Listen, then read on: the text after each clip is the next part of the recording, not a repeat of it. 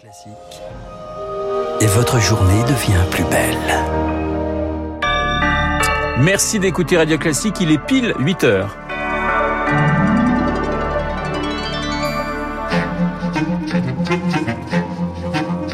– 7h, 9h, la matinale de Radio Classique avec Renaud Blanc. Emmanuel Macron a-t-il été espionné par une puissance étrangère Nouvelle révélation dans le scandale Pegasus. Le téléphone du chef de l'État faisait partie des cibles potentielles des services secrets marocains. Le QR code de rigueur dès ce matin. Le pass sanitaire entre en vigueur aujourd'hui dans les lieux culturels. Reportage dans un théâtre parisien dans ce journal. Et puis, face à la flambée de l'épidémie, de nouvelles restrictions locales ne sont pas à exclure. Le sujet est sur la table ce matin du Conseil de défense. Radio. Classique. Et le journal de 8 heures nous est présenté par Baptiste Gabarit. Bonjour Baptiste. Bonjour Renaud, bonjour à tous. On va revenir en détail hein, sur l'entrée en vigueur ce matin du pass sanitaire. Mais d'abord Baptiste, Emmanuel Macron a-t-il été espionné? Un de ses numéros de téléphone portable faisait partie d'une liste de cibles potentielles du logiciel Pegasus. Emmanuel Macron ciblé par les services de renseignement marocains, tout comme Édouard Philippe et 14 autres membres du gouvernement français. Alors rien ne dit hein, pour l'instant que le téléphone du chef de l'État a bien été espionné, mais ces révélations euh, posent question. Jérôme Billois est expert en cybersécurité. La question qui se pose, c'est euh, quel téléphone d'Emmanuel Macron a été ciblé? Normalement, tout ce qui est euh, classifié défense est traité sur des téléphones très sécurisés. Ceux-là, à mon avis, n'ont pas pu être ciblés euh, par cette attaque.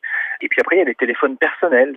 Sur un téléphone personnel, on va aussi traiter euh, beaucoup de choses qui peuvent être quand même d'un certain niveau de sensibilité et révéler les jeux de pouvoir, révéler les positions de certaines personnes, par exemple. Ceux-là sont plus facilement ciblables, mais c'est vrai qu'il y a un risque relatif à ça, parce que la position de personnalité sensible comme le président est une information qui peut être particulièrement euh, dangereuse. Jérôme Billois, joint ce matin par Eric Cuage pour euh, Radio Classique. Si ces faits sont avérés, ils sont évidemment euh, très graves, a réagi hier soir l'Élysée. On en parlera, tiens, dans Esprit Libre avec Alexandre Devecchio du Figaro, Étienne Lefebvre des Échos. Prière de présenter votre passe sanitaire dès ce matin, Baptiste. Eh oui, entrée en vigueur du passe sanitaire dans les lieux culturels et de loisirs rassemblant plus de 50 personnes. Il vous faudra donc montrer votre QR code et un justificatif d'identité alors dans les lieux concernés, il a fallu s'organiser. Exemple dans ce théâtre parisien avec Juliette Pietraszewski. Dans le hall encore vide du théâtre des Mathurins, Hélène Gilgenkrantz, responsable billetterie, fait le point avant d'ouvrir ses portes au public. Nous avons simplement créé un sas sur cette première porte. Les gens rentreront au fur et à mesure et verront tout de suite leur passe contrôlée avec leur carte d'identité. Et de là, ils pourront donc rejoindre l'orchestre, la corbeille ou le balcon. Un public qui doit désormais montrer patte blanche avec un pass sanitaire.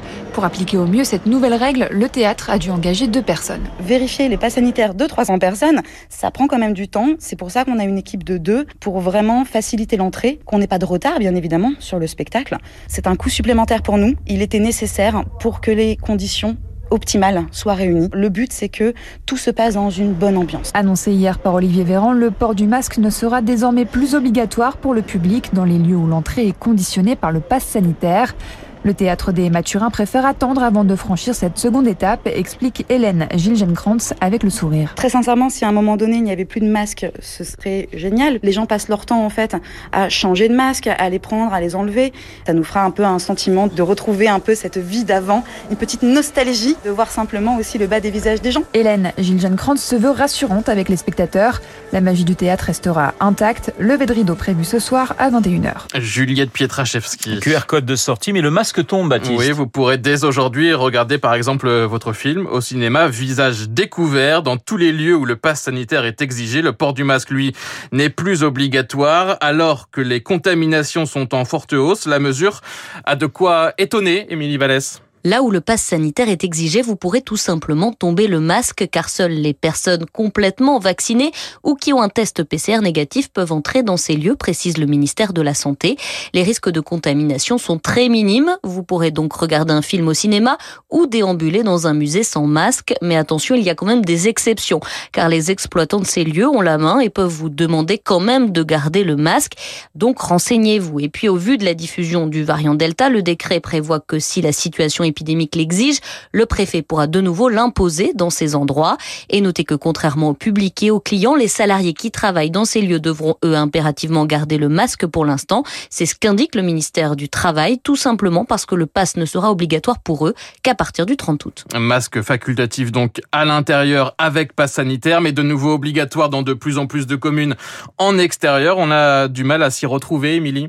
Oui, c'est vrai que cela complique encore un peu plus la lecture de la mesure. Il y a de quoi s'y perdre. En fait, face à la montée des contaminations, plusieurs départements ou villes viennent de décider que le masque serait de nouveau obligatoire en extérieur, même pour les vaccinés. C'est le cas du centre-ville de Toulouse ou de 45 communes touristiques de Charente-Maritime.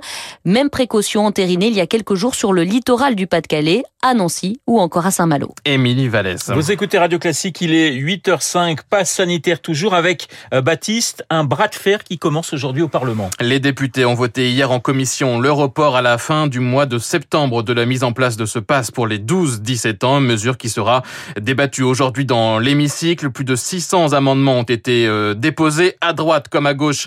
Les réserves sont nombreuses. Le PS, par exemple, plaide pour la vaccination obligatoire pour tous. Écoutez Valérie Rabault, chef de file des députés socialistes. On demande à des restaurateurs, des salariés de restaurants, à des bénévoles qui organisent des manifestations bah, de dire si un tel ou un tel peut rentrer dans le restaurant ou participer à une manifestation, c'est pas leur responsabilité.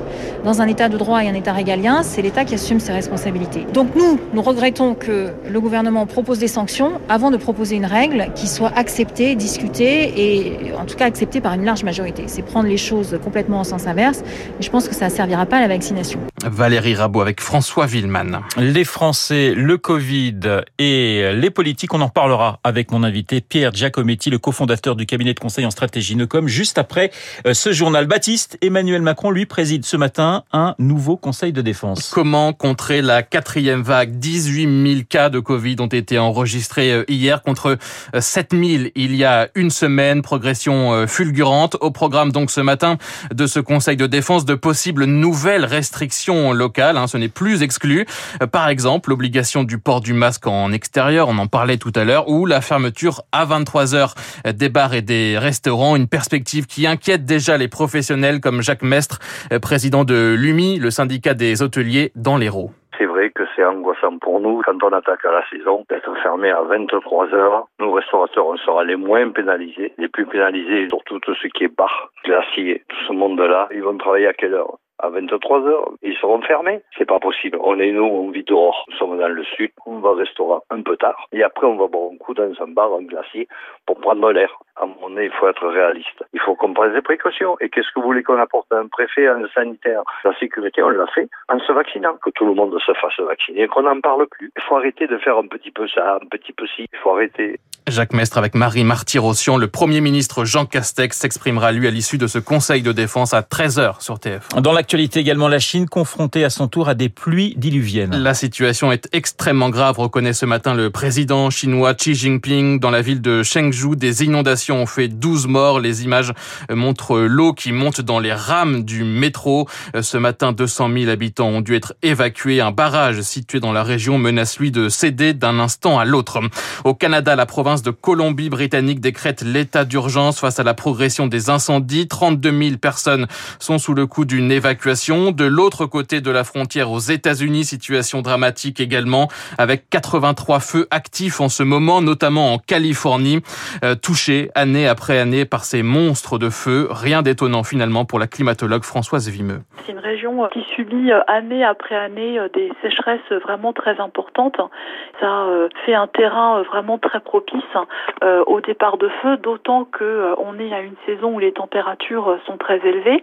Il est certain que plus cette région des États-Unis va connaître des déficits pluviométriques, plus ça permet à des feux de se développer et de se propager. Il faut surtout pas oublier que lorsque l'on brûle une forêt, c'est du dioxyde de carbone qui repart dans l'atmosphère. Donc ça participe à réinjecter un gaz à effet de serre dans l'atmosphère. La climatologue Françoise Vimeux au Canada, ce sont 300 feux de forêt qui ravagent actuellement la Colombie-Britannique. Enfin, à Tokyo, les premières épreuves des JO ont commencé ce matin à Fukushima avec une rencontre de softball entre le Japon et l'Australie. La cérémonie d'ouverture des Jeux est prévue ce vendredi soir. Et je crois que le Japon s'est imposé 8 à 1. Ne me demandez pas les règles parce que je ne comprends rien au baseball. Merci. Et donc au softball. Merci Baptiste. On vous retrouve à 9h pour un prochain point d'actualité. 8h09 sur Radio Classique. Dans un instant, l'édito politique avec François-Xavier Et puis mon invité Pierre Giacometti.